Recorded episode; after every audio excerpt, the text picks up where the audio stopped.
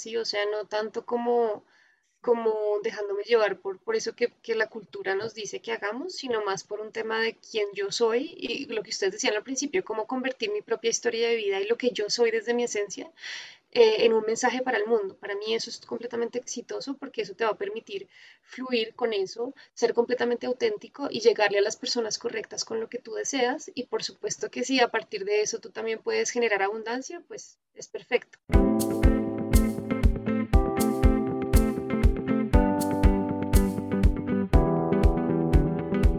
Liberarte es un espacio donde puedes sentirte libre y entendido. Donde puedes encontrar respuestas y soluciones a esas dudas que has tenido todo este tiempo.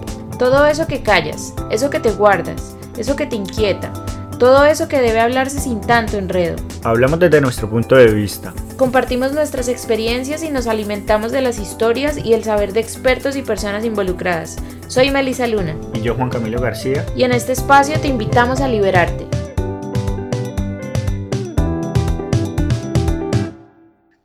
esta conversación nos acompaña Natalia Bello. Natalia, bienvenida a este podcast Liberarte. ¿Cómo estás?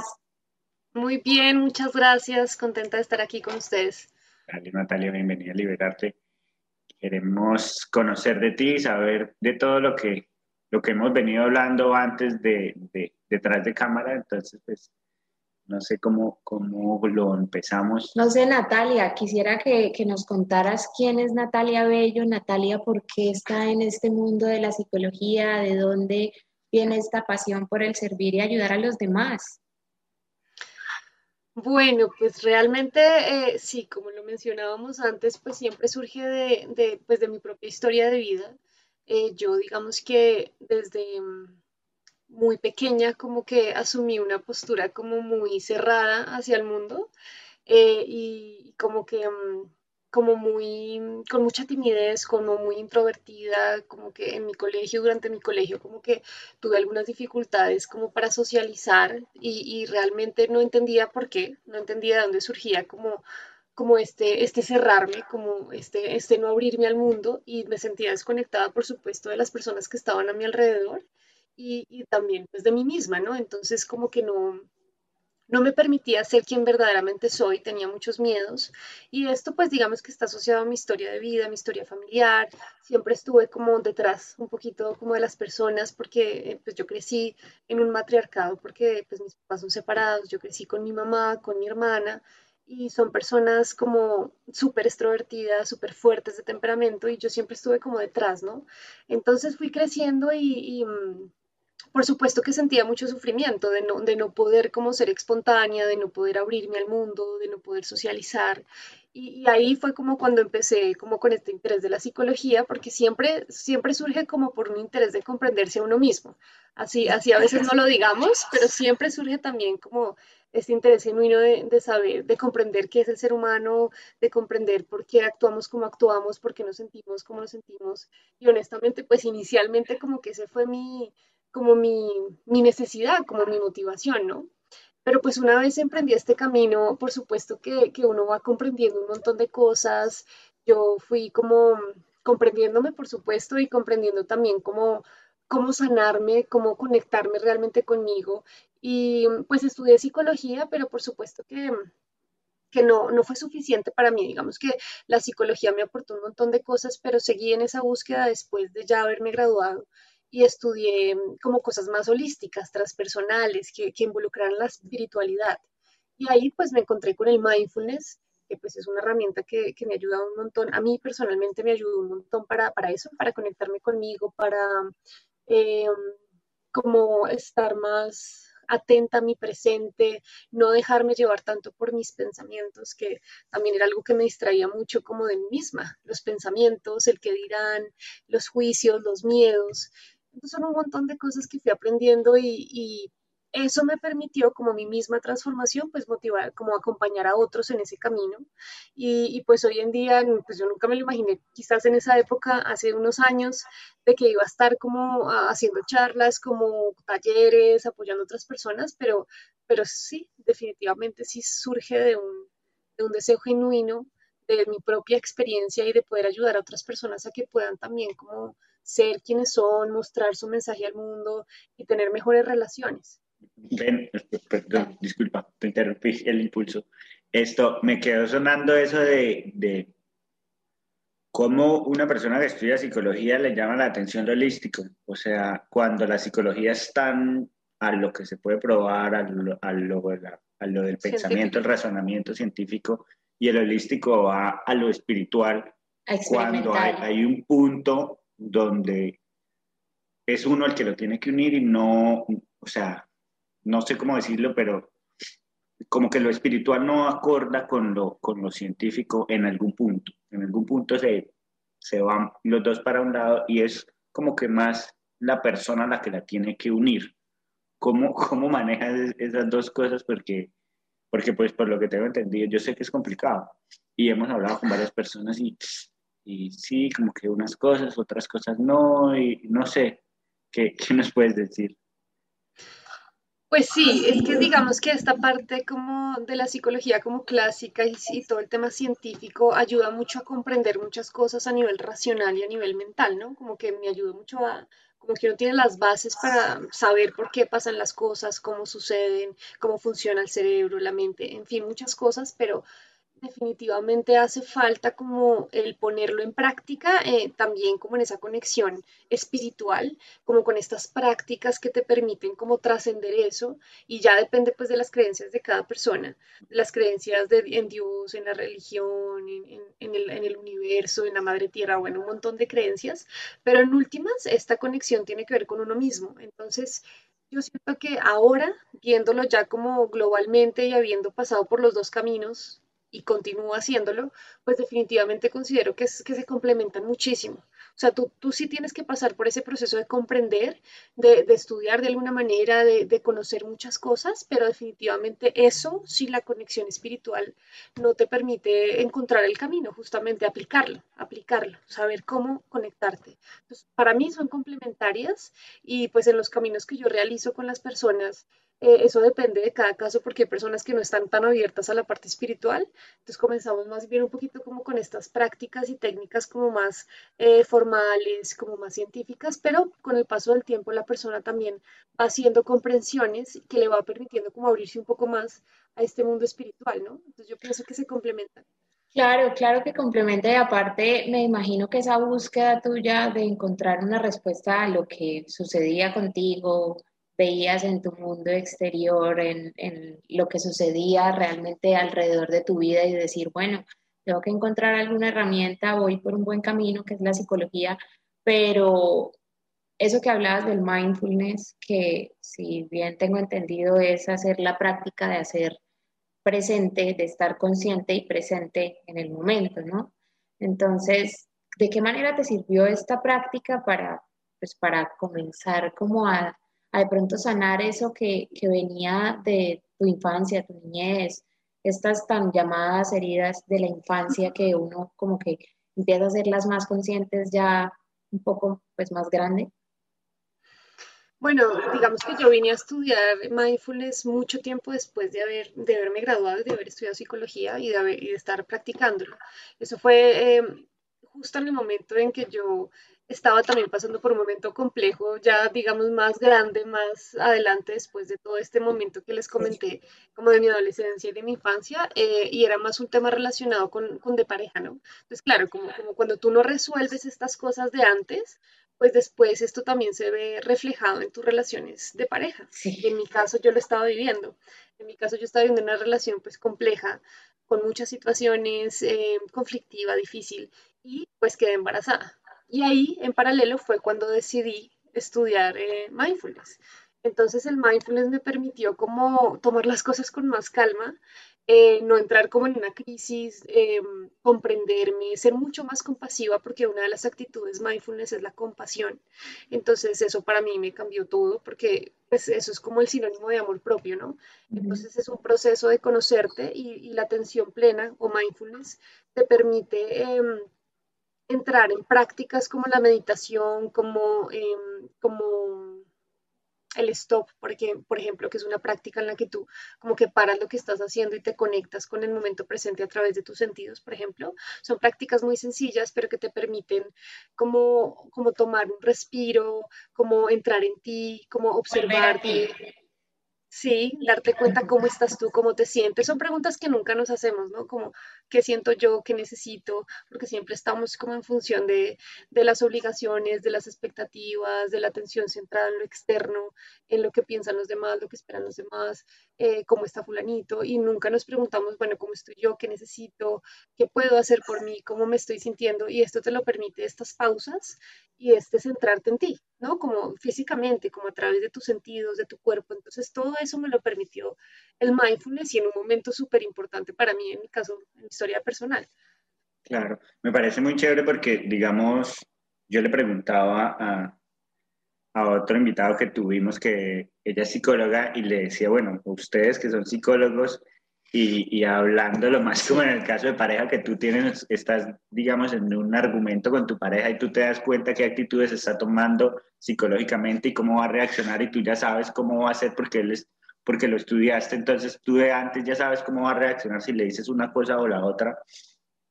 Esto, ¿quién les hace terapia a ustedes? O sea, el, ¿cómo, ¿cómo alguien lo puede hacer terapia si tú ya sabes lo que el terapeuta te va a decir porque tú estudiaste lo mismo que el otro terapeuta? Esa es una muy buena pregunta. Yo creo que, nosotros, eh, los que nos dedicamos a esto, como psicólogos, también necesitamos mucho apoyo y también es un acto de honestidad reconocerlo. A veces hay personas, a veces caemos en el, no necesito nada, yo, yo me las sé todas, pero, pero una cosa es saberlo racionalmente y otra cosa es aplicarlo, porque incluso se vuelve aún más difícil que tú siempre sepas lo que tienes que hacer y, y no lo hagas, porque entonces te vas a sentir mal, te va, va, a haber culpa, vas a decir no lo hice, yo sabía que esto tenía que ser de otra manera, en fin, son muchas cosas, pero eh, no es lo mismo aplicarlo. Entonces, definitivamente, si si un psicólogo, en mi caso personal, si yo no, si yo no sano lo que tengo que sanar, si yo no tomo conciencia de muchas cosas que no he resuelto, puedo tener mucha información en la mente, puedo tener mucho conocimiento, pero eso no va a ser suficiente para que yo pueda manifestar como en mi vida personal. Eh, pues todo esto que justamente hago con las personas. Eh, y además también es reconocer que, que, somos seres humanos y que pues también implica como que siempre vamos a tener desafíos y retos y cosas por sanar, así seamos psicólogos y así nos dediquemos a esto. O sea, todos estamos en este camino y yo se lo digo a mis pacientes, como yo, mira, también me pasa esto, o sea, yo no es como que yo no siento, yo no, no me pasa esto, yo no me equivoco, yo no siento, yo no sufro, no, a todos nos pasa, a mí también, la diferencia es lo que hago con eso, ¿sí? Y como las herramientas que utilizo, que en eso pues sí, gracias a Dios tengo esas herramientas que también aplico conmigo, pero no significa que no caiga en las cosas en las que caemos todos los seres humanos. Sí, claro, claro. Quisiera, Natalia, que pudiéramos hablar del tema de volver a ti. ¿Cómo uno vuelve a sí mismo? ¿Cómo es ese proceso por el cual después de una pérdida, después de un fracaso, cuando hay heridas de, de dolor, de rompimiento, cómo la persona vuelve en sí, cómo la persona eh, se quita el papel. Voy a hablar de muchos temas que, pero creo que conectan, del quitarse el papel de víctima, de me permito sentir, este dolor me va a servir de... Uno no piensa eso, uno no piensa que el dolor le va a servir después, pero ¿cómo se interiorizan todas esas cosas cuando hay sufrimiento, dolor, pérdidas y volver a uno después de todo eso? Ok, eh, digamos que en ese proceso, cuando uno ha vivido situaciones difíciles, a veces lo que sucede es que uno como que pretende seguir como si nada o como hacerse el fuerte o como eh, no permitirse un espacio de, reflexión, de interiorización, de integración de lo que uno está viviendo y ahí es lo que tú dices de permitirnos sentir. Entonces definitivamente es necesario como hacer pausas eh, cuando vivimos una situación emocionalmente álgida, hacer pausas eh, para interiorizar e integrar, o sea, tomarnos un tiempo para, porque a veces pretendemos seguir y, estar en función de muchas cosas y distraernos. Y lo que pasa con la distracción, la distracción es muy peligrosa en el sentido que es una forma de evitar sanar o, resolver las cosas, ¿no? Entonces nos distraemos cuando, cuando tenemos una situación difícil, lo que sucede es que buscamos, no sé, salir más, eh, a veces entonces buscamos tomar o fumar o ciertas cosas, o estamos todo el tiempo, o si trabajamos, nos dedicamos a trabajar de sol a sol para no pensar y un montón de distracciones que en el momento nos pueden generar un alivio temporal, pero a largo plazo llegará un momento en que eso que no ha resuelto va a estar ahí y, va a estar más grande porque lo has estado como reprimiendo, escondiendo, dejando de lado. Y va a estar pendiente hasta que llega un punto en el que te toca hacerte cargo. Entonces, en este proceso de volver a ti significa que no te distraigas, o sea, que, que, tienes que enfrentar el dolor, o sea, a través del dolor es que se sana el dolor, entonces es viéndolo de cara, entonces a veces esto suena un poco masoquista. Y hay personas que me dicen, pero ¿cómo así? O sea, tengo que llorar y, y reconocer y de porque es a través de ese reconocimiento, es a través de ver tu dolor y decir lo mucho que te dolió y sacarlo y gritarlo y llorar y escribir y buscar maneras de desahogarte, que puedes permitirte como oh, ser honesto, es un acto de honestidad también, de, de no minimizar tu dolor, de no esconderlo, de no disimularlo, de no distraerte de él, sino de sacarlo con toda la intensidad que implica lo que, lo que estamos sintiendo, ¿no?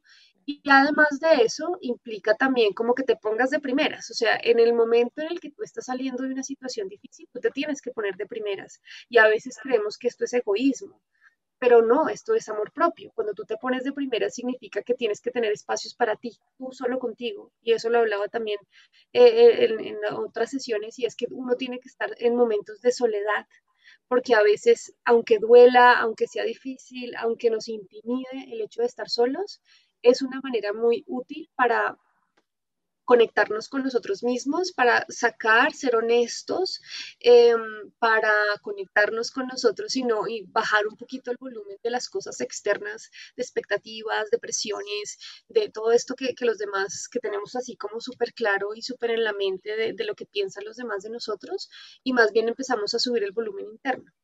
Entonces, esos momentos de soledad es una manera, el, el, como permitirnos sentir con la intensidad de lo que estamos sintiendo es otra manera. Por supuesto, meditar es una manera porque cuando tú meditas, literalmente cuando tú cierras tus ojos y te dispones a sentirte, es una de las maneras de meditar, pues lo que estás haciendo es justamente sanando eso. Entonces, muchos de esos procesos de conexión con nosotros implican también el cuerpo sentir el cuerpo, reconocer dónde estamos sintiendo las emociones, eh, respirar, hacer ejercicios de respiración, porque a través del cuerpo es que están todas esas emociones que hemos escondido, que hemos reprimido. Todo eso hace parte de conectarte contigo. eso está buenísimo. Pues es que a nosotros no nos enseñan eso, o sea, creo que esta generación ha hecho como un cambio, no sé si es esta generación o el momento en la vida que estamos viviendo, valga la redundancia, que las cosas están cambiando, que se está como teniendo un poco de percepción a otros temas, estando como, yo creo que es como poniéndole cara a las cosas como son y nombrarlas como son. El, ok, está bien ir a terapia, ok, está bien encargarte de ti mismo, eh, ok, la productividad y todo, todo este tema de eh, ser, ser altamente productivo, ser una persona súper exitosa, lo que quiera que, que signifique pues el éxito para cada persona, pero como que este tipo de discurso venía mucho de la generación anterior, entonces como que en estas generaciones, ok, todas esas cosas, pero sé compasivo contigo mismo, eh, escucha tu cuerpo, qué estás sintiendo, lo que tú decías. Nunca nos ponemos a, a hacernos ese tipo de preguntas en el que, ok, voy a parar un momento. Inclusive el mismo reloj te dice, breathe, respira, tómate un minuto. Y te lo digo personalmente porque lo hice, nunca lo hago y un día estaba teniendo como tanto conflicto y tanto estrés. Yo normalmente estoy en un día agitado y ese día me llegó la notificación que siempre la, la pauso y dije, voy a hacerlo.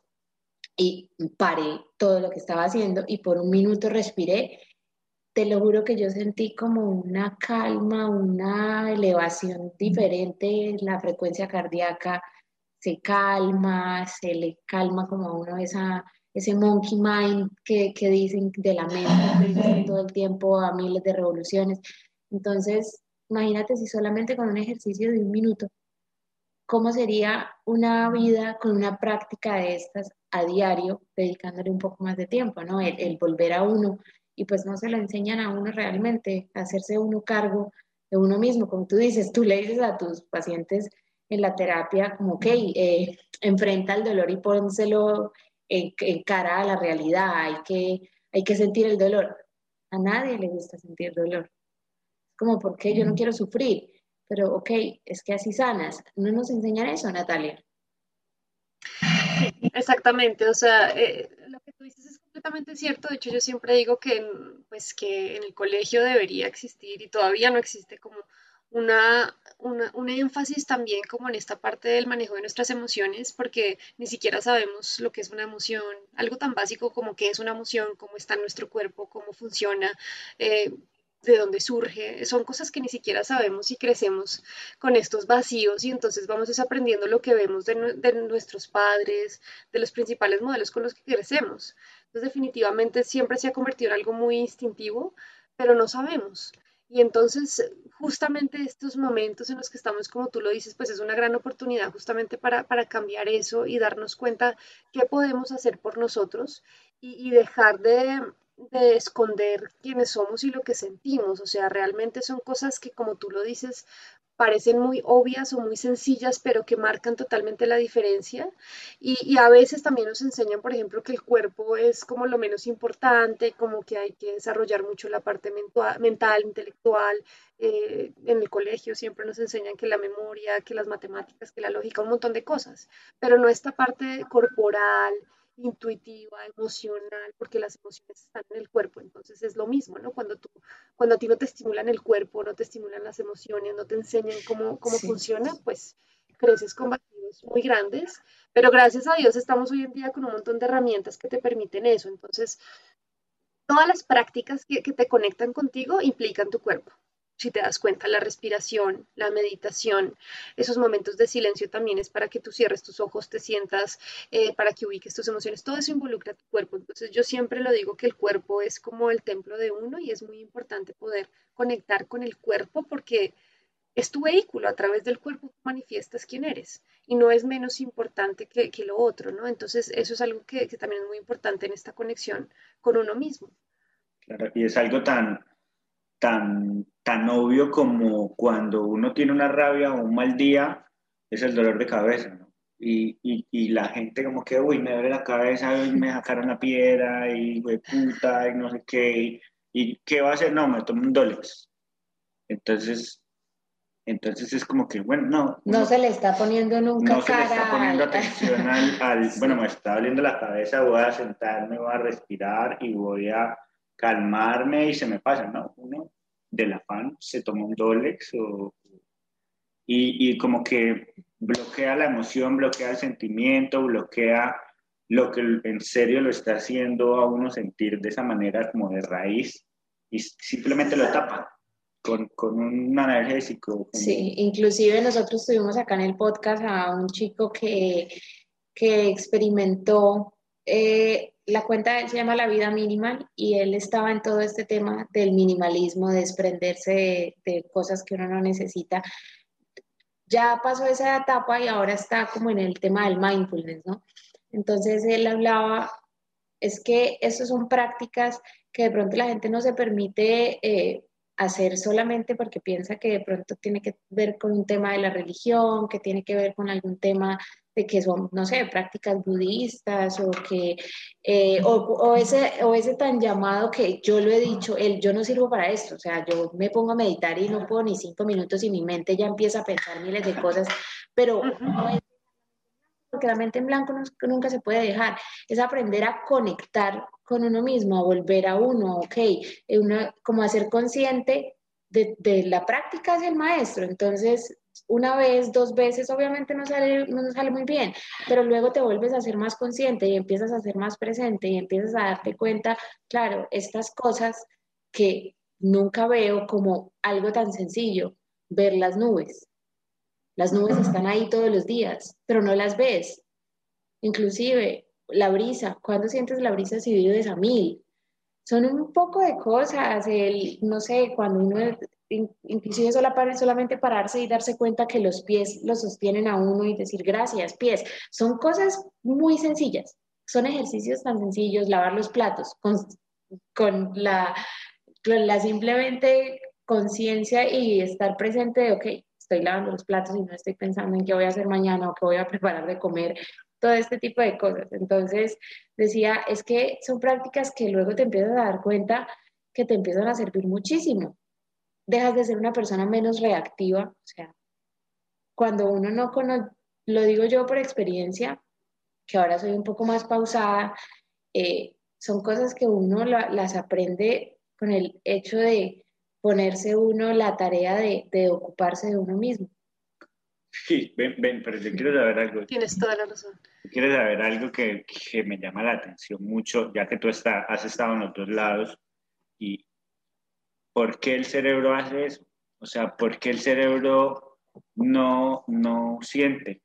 Porque el cerebro quiere, si está, digamos, lavando uno los platos, el cerebro no quiere sentir el agua y el jabón en las manos, sino quiere estar... Disperso en, otra cosa. Sí, es como... Ok, ok es como, como algo que del ser humano que todos hacemos y... Se hace en automático. Completamente. Bueno, digamos que eso tiene que ver con que la mente tiene esta, esta, tiene esta tendencia a, siempre estar alerta porque una de las funciones de la mente es, es la supervivencia, es mostrarte que no está funcionando para ayudarte a, a, sobrevivir, entonces siempre está en estado de alerta.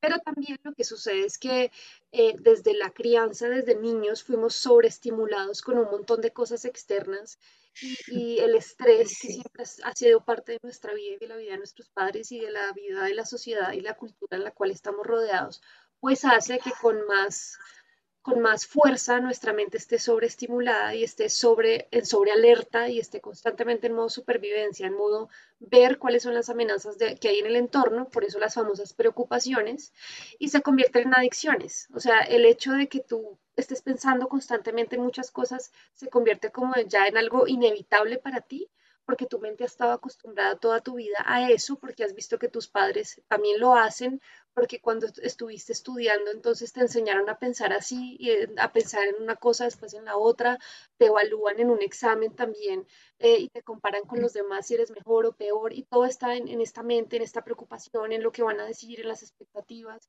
Entonces, por supuesto que tú estás entrenada, nuestra mente está entrenada para eso, sin darnos cuenta. Entonces, claro, si tú tienes 20, 30, 40 años, llevas todo ese tiempo con la mente así, sobreestimulada, pensando un montón de cosas. Cambiar pues como tú lo decías, Melissa, pues implica un proceso eh, que implica tiempo, constancia y sobre todo algo que es lo más difícil y es eh, confiar, o sea, creer que eso es el camino. Y yo siempre lo digo, y es que si tú te quedas esperando a que te den ganas de meditar, pues posiblemente nunca te van a dar ganas. Al principio tienes que hacerlo con la pereza, con la resistencia, con la mamira, con, de pronto con la duda de si esto es o no para ti. Pero date la oportunidad, una semana, dos semanas, y te aseguro que en algún momento vas a ver un cambio.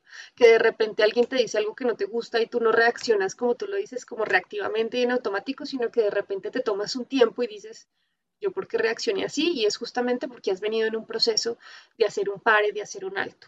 Y muy interesante que haya mencionado lo de lavar la losa porque yo siempre pongo este ejemplo porque a mí no me, a mí no me gustaba lavar la losa. Y cuando yo empecé a estudiar mindfulness, una de las primeras prácticas que hice fue lavando la losa porque dije voy a transformar esta experiencia que no me gusta en algo diferente y tú puedes meditar lavando la losa, como lo decían ahorita, o sea, cuando, cuando prestamos completamente atención a través de nuestros sentidos a algo tan sencillo como eso, la experiencia se transforma, definitivamente disfrutamos muchísimo más de todo, o sea, de lo cotidiano, como tú lo decías, mirar el cielo, cosas cotidianas, bañarnos, eh, comer, que son cosas que damos por sentadas porque como las tenemos todos los días, pues no, ni siquiera les prestamos atención o la interacción con, en las relaciones, que es aún más grave, ¿no? Y es cuando damos por sentado a nuestros hijos, a nuestra pareja, a nuestros padres, justamente porque los tenemos todos los días. Cuando prestamos atención plena, pues la experiencia cambia, la conexión cambia y por supuesto le estás enseñando a tu mente a bajar las revoluciones y calmarse. Es que eso, yo creo que de ahí parten muchas cosas, como cuando uno se empieza a ser consciente de esto, es como que, ok, siempre hay mucho ruido, en, nuestro alrededor hay mucho ruido, ruido, eh, puede ser el ruido inclusive de lo que es un carro, pero el ruido de lo que dice la gente, el ruido de lo que están hablando aquí, el ruido de lo que el televisor dice, el ruido de lo que nos han dicho todo el, todo el tiempo. Entonces se vienen todas estas cosas en las que uno tiene como un conjunto de muchas percepciones y muchas cosas que cuando tú te empiezas a hacer cargo de ti mismo, empiezas a, verlo como desde un plano de no esto que me sirve, sino esto simplemente sucede, eh, esto está pasando, eh, ya puedo reconocer que esto viene de dónde, eh, porque lo que sucede a mi alrededor también tiene que ver conmigo, qué me muestra esta experiencia. No sé, o sea, es una cosa que, que uno se empieza a dar cuenta cuando uno lo empieza a, a ser consciente. Uno, uno normalmente, nosotros, Juan Camino nos está pasando que en este momento de la vida nos están pasando muchas cosas para ser conscientes de, ok, es que esto tiene que ver con esto. Eh, los llamados espejos que vienen a, a reflejarnos muchas cosas que nos suceden. Entonces, como estar, como simplemente quiero tocar un tema también que, que es un tema muy importante para que lo hablemos y contigo que creo que tú sabes mucho más, que es el tema del ego, de desprenderse de eso, ¿no? Desprenderse de, ok, eh, sí, tengo un ego que, que todo el tiempo me está ahí como tratando de sabotear, que de pronto el no reconocerse con esos pensamientos de no soy mis pensamientos, de, inclusive dicen que uno tiene el 75% de los pensamientos en el día negativos. Entonces tú decías, la mente está entrenada para estar en un método de supervivencia. La mente no lo hace de mal y no es que uno tenga todo el tiempo una mente saboteadora.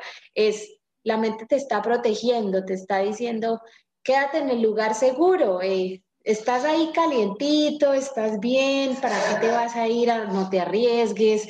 Eh, ¿Para qué te vas a ir a sufrir?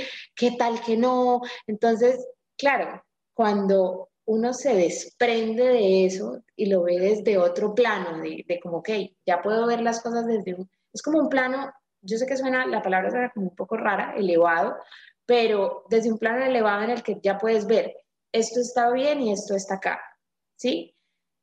¿Cuáles son estas dos decisiones? Porque si no, solamente uno se queda, no, esto está mal o no, esto es, esto es, se piensa de esta manera, entonces como que uno ya tiene la, la, la, la opción de pues pensar, ok, puedo, puedo yo tomar la decisión desde otro lugar. Totalmente. Es interesante, no más porque, no es por devolverme el tema, yo, yo me quedo pegado mucho en los temas, pero, pero ahorita hablando del ego también y a mí tampoco me gusta lavar la losa, pero recuerdo que, en un momento de la vida estuve trabajando en Pizza Hut y me tocaba lavar la losa y la salsa, pasta de Pizza Hut, la roja, me tocaba lavar los platos. Entonces eso se quedaba en los platos y tocar esa salsa con agua y jabón como que me provocaba un, mal gusto y seguramente el que escucha después no va a querer lavar la losa, pero, pero esa emoción generó en mí de pronto un ego después de decir, yo por qué tengo que lavar la losa, a mí esa vaina no me gusta, ¿por qué lo tengo que hacer? Y entonces, de cierta manera, me tocó volverme a ese punto en la vida en donde, bueno, no, no me gusta lavar la losa porque toqué esa salsa de pizza que incluso dejé de comer allá mucho tiempo por, precisamente por, por esa salsa y decir, bueno, fue una mala experiencia, pero... Voy a hacerle cara y frente a esto. Y voy a lavar la losa y voy a buscarle como algo bonito a lavarla porque... Pero es que, Juanca, yo no, o sea, la gente que escucha el podcast debe estar diciendo, pero pues obvio, a mí tampoco me gusta lavar la losa. Eh, sí, ¿a quién le va a gustar lavar la losa? O sea, no estoy diciendo, ay, no, como ahora, como yo, como yo medito. la mejor actividad. Como medito, ahora me gusta lavar la losa. No, simplemente uno ya lo deja de la ver. Buena emoción a la actividad. Y lo deja de o dejarte de pelear con eso. Sí, eso. Lo deja de ver como, ay, qué mamera, me toca hacerlo. No, simplemente pues es algo que hay que hacer, ¿no? Entonces, pues ya. Te compras un jabón que huela rico o que te guste y digas, uy, qué rico este jabón. Sí, sí, sí, cambias la experiencia que te puedan ayudar, que pues así, esa es la meditación, la meditación. Si te gustan los aceites esenciales, pues te untas aceites o los pones en un vaporizador, adecuas tu casa, no sé, incienso, lo que te guste, ¿sí? Pero pues como somos personas tan diferentes, nuestras cabezas y nuestras mentes piensan tan distinto, creo que ese es un punto muy bueno para tocar ya que podamos entrar en ese tema y es ¿cómo se le recomienda algo específicamente a alguien? O sea, esta es tu necesidad, tú que eres psicóloga y pues tienes que estar en terapia con las personas. tú no le puedes recomendar a la, a la gente las mismas cosas, ¿no? ¿Cómo No. No, por supuesto que no, porque eso depende de, de, muchos factores. Uno de ellos es pues el nivel de conciencia en el que esté la persona, ¿no? Porque hay personas que llegan buscando algo y no son conscientes de, pues, de las causas y, pueden generar más resistencia si uno de inmediato les dice, no, mira, lo que está pasando es esto y esto, entonces hay que ir en un proceso como más lento para que la persona pues no desista rápido y, y porque uno tiene muchas resistencias y muchos mecanismos de protegerse a uno mismo. Entonces yo no puedo entrar a todas las personas decirles, yo siento que, no sé, que por ejemplo hay una herida que tú tienes de tu infancia, o sea, hay personas que en el momento no están preparadas para recibir ese tipo de información eso por un lado, ¿no? Como este nivel de conciencia de, de, qué es lo que te está generando eso y las resistencias que uno pueda generar. Y también el nivel de apertura que tú tengas frente a ciertas prácticas. Entonces, hay procesos más rápidos, hay procesos más lentos. También depende del compromiso, porque hay personas que asisten, por ejemplo, a terapia y que creen que, que uno tiene como esta varita mágica de, mira, es esto y ya. Y entonces, Dime qué tengo que hacer. Exactamente, y, además no lo hace, ¿sí? Entonces como que, como que quieren que uno les resuelva de alguna manera las cosas, pero no están dispuestas. a entonces, y también por el otro lado, pues están las personas que súper comprometidas, tú les dices tal cosa, te recomiendo y ahí mismo lo hacen y por supuesto que eso se ve manifestado en los resultados. Entonces uno sí tiene que tener como esta habilidad de identificar cuál es el nivel de conciencia de la persona, si está preparada o no para recibir determinada información y qué tanto es mi rol decírselo, sino más bien que la persona lo vaya descubriendo por sí misma a través de ciertas recomendaciones, ¿no? Entonces, entre más, o sea, le doy recomendaciones para que se conecte, para que sea más consciente y de esa manera la misma persona es la que se da cuenta. No, eh, no es uno el que le dice, mira, yo creo que tú tal cosa, o sea, yo siempre les digo a las personas, mi rol no es decir lo que tú haces bueno o malo, no, mi rol es ampliarte la perspectiva, brindarte herramientas para que tú solito, tú solita, vayas descubriendo por ti misma qué necesitas, cuáles son las cosas que no has sanado, qué es lo que hay en tu interior que no te está permitiendo estar bien, pero que la persona lo vaya descubriendo sola. Entonces sí es, sí es un proceso de, de conocer como ese nivel de conciencia, ese momento en el que está la persona, qué tan dispuesto está, qué tan comprometido y también el tema de la personalidad, por supuesto, que, que, no todas las prácticas son para todo el mundo. Yo no, yo no trabajo la meditación con todos mis pacientes. Hay personas que no, no, no, no les sirve tanto eso o no están dispuestas, más bien. No es que no les sirva, sino que no están dispuestas. Entonces se utilizan otras herramientas y muchas veces pasa que de repente sí están dispuestas durante el proceso, pero es un proceso. Sí, es que eso cambia bastante como el punto de, de, lo que puede venir a un resultado el estar dispuesto. Cuando comienzas una, un trabajo en lo que sea, o sea, lo estamos hablando desde el modo terapéutico y el modo de, de nuestras cosas como internas, pero en general en todo. Cuando tú quieres solucionar un problema, pues tienes que estar dispuesto a solucionarlo. Cuando quieres eh, pedir perdón, tienes que tener como esa disposición de pedirlo, no que te toque pedir perdón.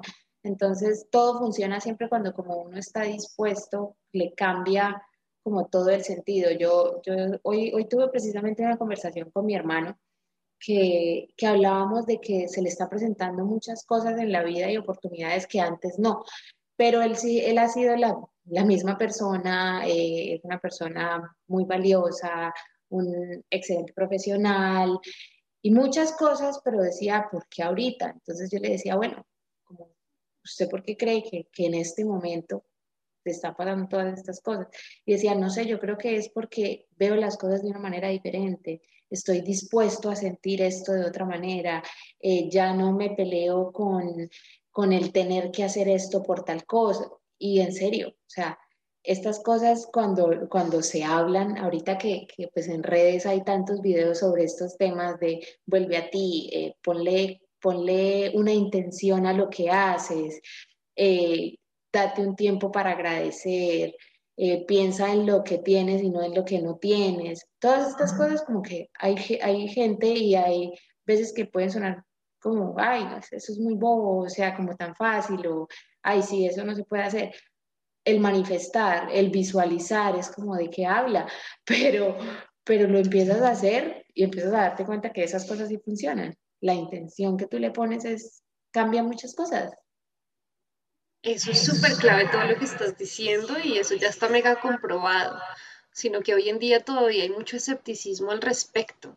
Y, cambiar eso, digamos que cada persona tiene el momento correcto para darse cuenta de las cosas, pero, pero definitivamente es que todo es energía, o sea, si nos damos cuenta y se han hecho investigaciones de, de, de, qué está compuesto el ser humano, entonces empiezan a ver las células del ser humano y después todo lo más chiquito, lo más chiquito de esas células y en, última somos energía, entonces eh, definitivamente sí marca la diferencia el que tú tengas súper claro qué quieres, lo visualices, te conectes energéticamente con eso, porque llega más de lo mismo.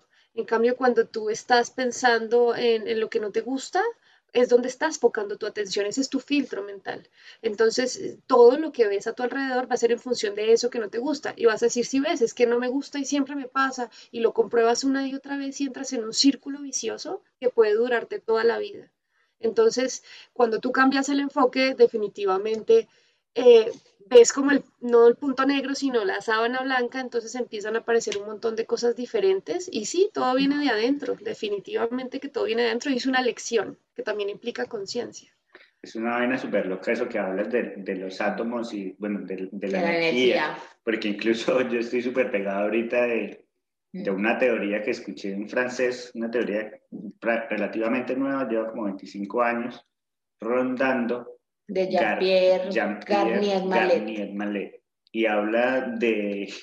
El desdoblamiento, el desdoblamiento del tiempo. Entonces, cuando uno habla del desdoblamiento del tiempo y uno dice como que, ¿cómo así? ¿Puedo viajar por el tiempo? O cosas así raras y... Bueno, suena loco.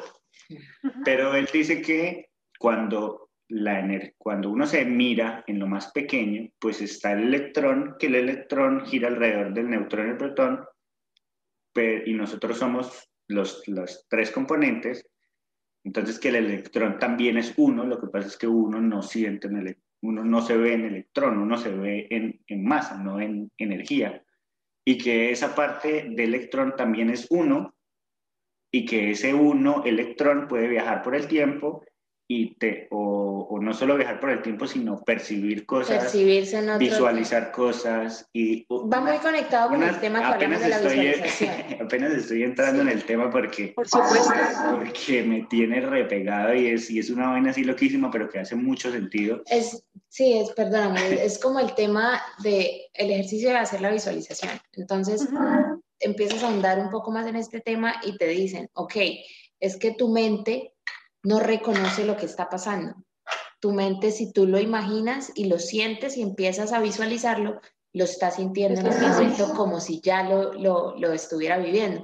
Entonces es eso, es, no es exactamente lo que está hablando Juanca, pero que se puede conectar con el tema de, de, del desdoblamiento del tiempo porque estamos, estamos hablando en un tiempo futuro de lo que queremos visualizar, pero estamos acá, en este momento. Entonces es, como si nos pudiéramos estar en un tiempo futuro, pues manifestándolo en el hoy. ¿Sí? Es más o menos. Exactamente. Es que, es que nuestro cuerpo es materia, ¿no? Y todo lo que es materia es energía muy condensada que está tan condensada que pues se vuelve materia. Entonces es lo que tú decías de los átomos. Y digamos que sí está conectado con lo que estás, con lo que estás diciendo de la visualización, porque pues tu energía en ese momento está vibrando con lo que te estás imaginando. Y yo siempre le pongo el ejemplo a mis, a mis pacientes o en los talleres de, de que se visualicen un limón. Entonces les pongo así el escenario de visualiza que estás en un lugar, que tienes un limón en la mano, que se te escurre el jugo en la mano. La, las personas empiezan a salivar lugar. Esa es la reacción como más natural. Entonces, ¿qué pasa? Tu cuerpo se está preparando para recibir un alimento que no está en ese instante realmente, pero tu mente lo está creando.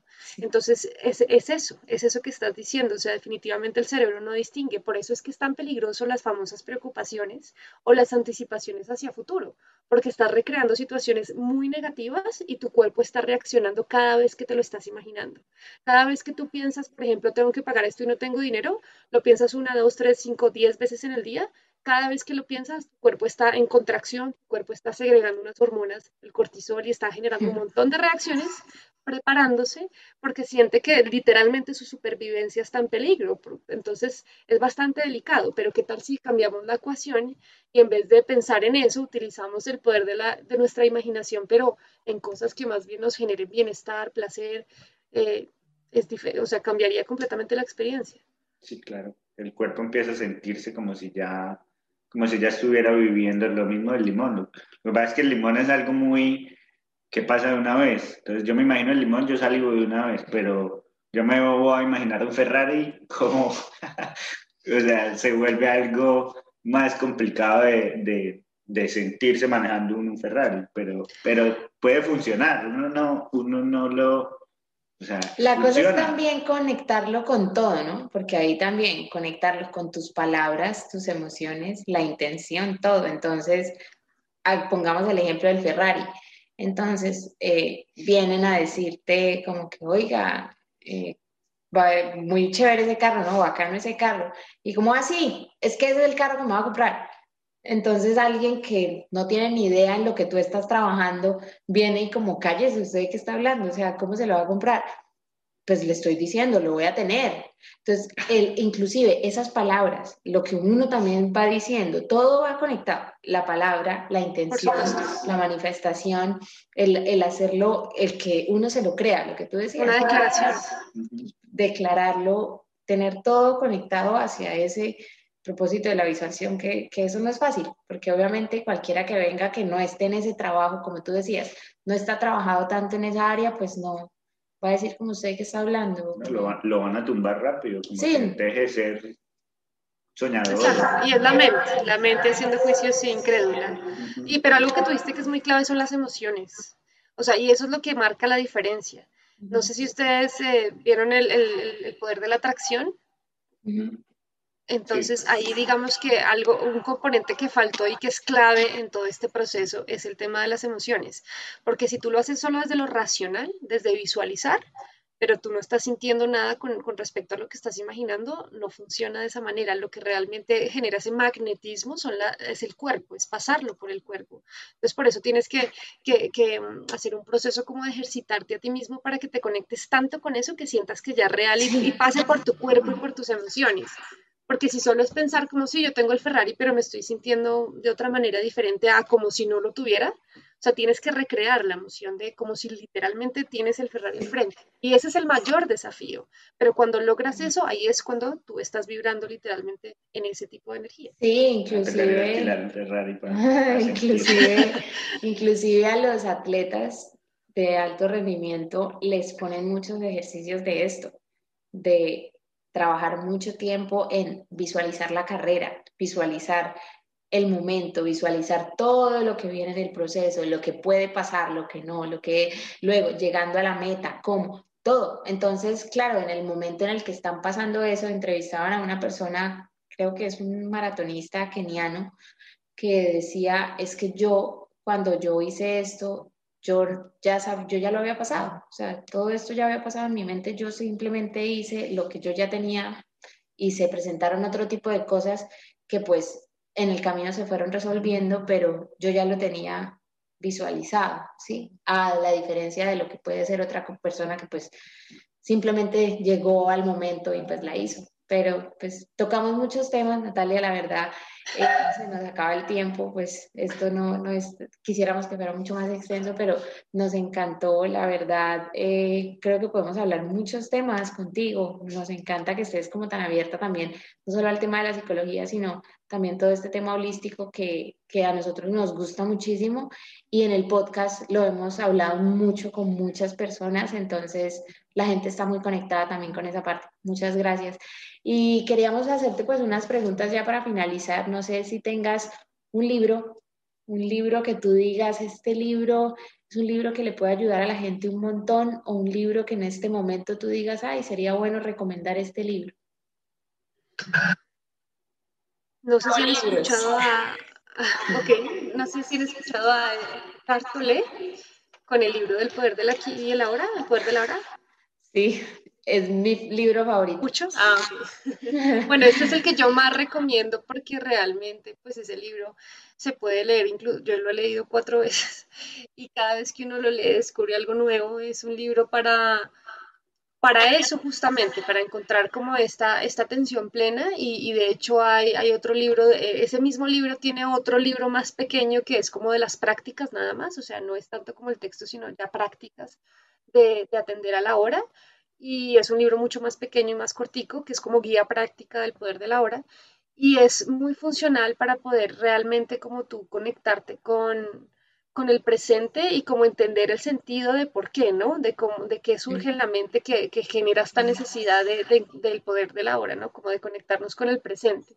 Ese es uno de los libros que yo más recomiendo, que yo tengo un montón, tengo uno, aquí lo tengo de hecho, que se llama Mindfulness Práctico, que es como un libro donde eh, trabaja como por temas, entonces, no sé, el estrés o prepárate para una entrevista o las relaciones personales, como que va trabajando en diferentes temas y cómo tú puedes practicar el mindfulness en ese tema en particular. Específico. es súper práctico, es sencillo de leer y, y tú puedes como acudir a él dependiendo del momento en el que estés y lo que necesites, es súper bueno. Sí, a mí ese libro también de, voy a buscar ese que me dices, el, el, del mindfulness, pero ese libro del poder de la hora a mí me cambió yo me lo he leído una, solo una vez, pero desde ese momento y no he encontrado otro libro así. Y le dije a Juanca, Juanca, te lo tienes que leer. Y Juanca se lo comenzó a leer y no, no, conectó. O sea, inclusive me dijo, como que ese libro, no sé, no, no. Y yo, no, no, no, no, espérate, no cojas esa actitud con ese libro, vuelve, date la oportunidad, de pronto en ese momento no era, pero date la oportunidad y tenemos un club del libro con la familia de Juanca y el mes que viene es el poder de la hora, yo lo recomendé, entonces ah, pues, pues, vamos a poder que otras personas también lo puedan conocer, pero sí. Me, encanta. Lo que pasa es que él también maneja un ritmo muy lento porque él justamente es uno de los pioneros del mindfulness y, y cuando él habla, habla súper despacio, cuando él escribe también lo hace de una manera muy particular. Entonces, eh, por eso es que hay incluso pausas, ¿no? Como haz una pausa en este momento porque tienes que integrar lo que acabas de leer. Entonces, es un, es, es, sí requiere como mucha concentración, como acoplarse con el ritmo de lo que él está explicando. Entonces, sí, de pronto en ese sentido a veces cuesta trabajo, pero definitivamente vale toda la pena del mundo. hay, que, hay, que, darle la oportunidad. Se la va a dar. claro, lo tenemos ahí en la biblioteca. Eh, Natalia, Cuéntanos cuál es esa rutina, cuáles son esas rutinas que tienes en tu día a día. Bueno, la meditación es una definitiva que utilizo em, diariamente en dos momentos del día, eh, cuando comienzo el día y cuando lo finalizo. Cuando lo finalizo es más un tema como de integración, como de relajación, como de conectarme conmigo. Y cuando inicio el día es un tema más de visualización, lo que estamos hablando ahorita simplemente visualizar ni siquiera cosas más allá, sino simplemente tu día, visualizarte en tu día como de una manera, de que estés, de que todo fluye, de que te está yendo bien en lo que necesites hacer. Sí, como que eso nomás, un ejercicio de visualización que puede durar 5 o 10 minutos, yo lo hago, pues también marca la diferencia de tu día, empiezas tu día de una manera diferente. Yo también realizo con una conexión con tierra todos los días, eh, porque también, digamos que está comprobado que el tema de conectarnos con la tierra, pues es un tema súper importante también para, para recibir toda la energía de la tierra y poder em, como experimentar la confianza de que somos seres de la naturaleza también y que todo va a salir bien. Entonces, a veces eh, bajo aquí eh, donde vivo, hacer esta conexión con tierra para también recibir como esta energía. Em, ¿Qué más hago? Hago ejercicios de respiración. Sí, en la conexión con tierra. Sí, sí, sabes, sabes que, que, la voy a, voy a empezar a hacerla. Poner los pies en el pasto o algo así. Hay gente que abraza árboles, hay gente que simplemente toca, ¿sabes? No creo que sí lo estamos haciendo, pues cuando a veces tú riegas las matas o las Pero ¿qué conexión es esa agüita? Bueno, no, pues porque lo estás haciendo desde esa intención de solo echarle agüita. Exacto, la intención también cuenta mucho, eso es muy cierto. Eh, pero digamos que el hecho de que tú te quites las medias y, te, y sientas literalmente el pasto, eso es algo que te, 10 minutos, yo lo hago 20, minutos mínimo, pero que tú lo hagas 10 minutos, de, eso, de hecho eso aquieta la mente. Eso aquieta la mente, está comprobado que eso hace que tu mente baje las revoluciones, porque literalmente te estás conectando con la energía de la Tierra. Entonces, eh, yo lo hago todos los días, eso sí es algo como súper sagrado que hago. Eh, y y estas pausas, ¿no? Estas pausas de las que hablábamos, estos stops diarios como de no, no estar en el multitasking de terminar una cosa y literalmente pasar a la otra, sino entre una cosa y otra, y sobre todo si me siento cansada o tengo alguna emoción, hago, hago pausas y eso es necesario. Y así sea respirar cinco minuticos, eso ya marca la diferencia, entonces también, también lo hago. Qué chévere. Ven, eh, ¿quién te ha dado el mejor consejo? ¿Quién me ha dado el mejor consejo? Sí. O sea, una, ¿que nombre una persona? No, o sea, ¿De mi vida o Sí, en tu vida, ¿quién ha sido, sido como la persona que mejor te ha aconsejado y pues, ¿qué te, qué te ha dicho? ¿Qué te dijo? Wow. eh, muchas personas, pero si pudiera elegir una, pues tengo una persona que es una mentora mía, se puede decir, que, que ha estado conmigo durante muchos años y es una mujer que para mí tiene una sabiduría como ancestral súper grande y ella, de hecho, ella fue la que me recomendó el tema de la conexión con tierra. Em, y bueno, digamos que ella en general me ha apoyado mucho en mi proceso personal y sobre todo el tema de los juicios, lo recuerdo mucho, ahorita se me viene a la mente, o sea, ella me ayuda en mil cosas, pero se me viene a la mente ahorita el tema de los juicios porque con ella se ha trabajado mucho eso, ella, ella siempre dice que, que cuando eh, etiquetamos algo como bueno o malo, ahí ya caemos en una trampa súper grande mental y del ego que nos hace como sufrir un montón y sentirnos más o menos que los demás. Entonces, ese tema de los juicios lo tengo súper presente, que ella me lo, me lo ha dicho muchas veces. Y es que deberíamos salir completamente de los juicios, o sea, ese debería ser como el desafío más grande que tenemos. Y pues trabajo en eso todos los días y siempre la tengo ahí súper presente cuando me hablan de eso. Y más porque la persona cuando está haciendo juicios no se siente que está juzgando, sino se siente que está en lo correcto. Está siempre, lo tú lo dijiste, desde un plano más arriba, está más elevado que la otra persona. Entonces es como, más o menos. como muy, es, es demasiado difícil, ¿no? Esa parte increíble que tú no me vas, no me lo vas a creer, bueno, sí me lo vas a creer porque crees en estas cosas, pero, pero yo precisamente hace unas, creo que al mediodía que estaba doblando una ropa, estaba escuchando a mi astral, que ella tiene un podcast, y el podcast hablaba de este tema precisamente, y Tara Brack, una niña que también hace temas de, de meditación, hablaba específicamente el tema era los juicios. O sea, soy como las sincronías. Sí, hay sincronía. hay un mensaje de la vida hoy para ti. Sí, hay una sincronía con todo. Yo, yo siempre estoy muy segura de eso. La verdad, ahora lo veo muy, muy así. Pero sí. Maravilloso. Natalia, ¿cuál es el éxito? ¿Qué es el éxito para ti? Para mí el éxito es estar haciendo lo que es coherente conmigo, con lo que yo deseo de corazón.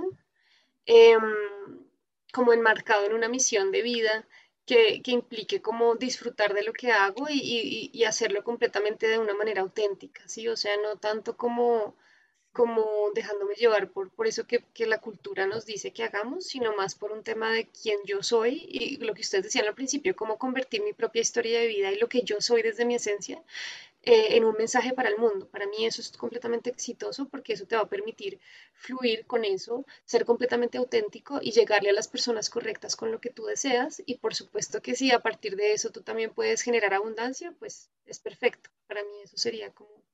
Qué chévere. Natalia, muchas, gracias por acompañarnos en este episodio, de verdad. Nos dejas muchas preguntas, nos dejas muchas prácticas muy necesarias y, y cosas que pueden poner en práctica las personas para conectarse con sí mismas, volver a uno mismo, que es más como en sí lo que hablamos en general los temas. Y en serio, gracias por acompañarnos. No, mil gracias a ustedes. De verdad que fue un espacio súper agradable. Me encanta hablar de estos temas y, y sí, fluyó mucho. O sea, salieron muchos temas interesantes y me encanta. Así que con gusto y ojalá en algún momento podamos volver a tomar algún tema de los que, de los que hablamos hoy. Claro, que, sí. yo sé que, que, todas estas cosas pues tienen sincronía, todo esto lo hablamos obviamente muy desde un plano general, pero todo esto se puede tomar y, y, tratar ya el tema más específico. Con Natalia pues pueden encontrar también muchas herramientas, muchas más herramientas que nosotros pues no conocemos, pero sí, sí pueden eh, contactarte, ¿a dónde te pueden contactar? Bueno, yo estoy en Instagram y en Facebook como soy Natalia Bello y Natalia eh, con H después de la T. Soy Natalia Bello y también eh, me pueden eh, escribir a mi correo electrónico que es info arroba Natalia Bello. Nosotros les dejamos toda la información en las notas del episodio y nos escuchamos en el siguiente episodio. Gracias. Chao. Gracias. Esto fue Liberarte Podcast. Qué bueno que nos hayas acompañado hoy en este episodio. Recomiéndale este podcast a algún amigo. Seguro le ayudará en su proceso y se conectará con estas historias. Síguenos en Instagram como arroba liberarte podcast y nos escuchamos en el siguiente episodio. Liberarte es producido en Melbourne, Florida. Música original, Julián Patiño. Edición, Juan Camilo García. Libretos, Melisa Luna. Producción y dirección, Juan Camilo García y Melisa Luna.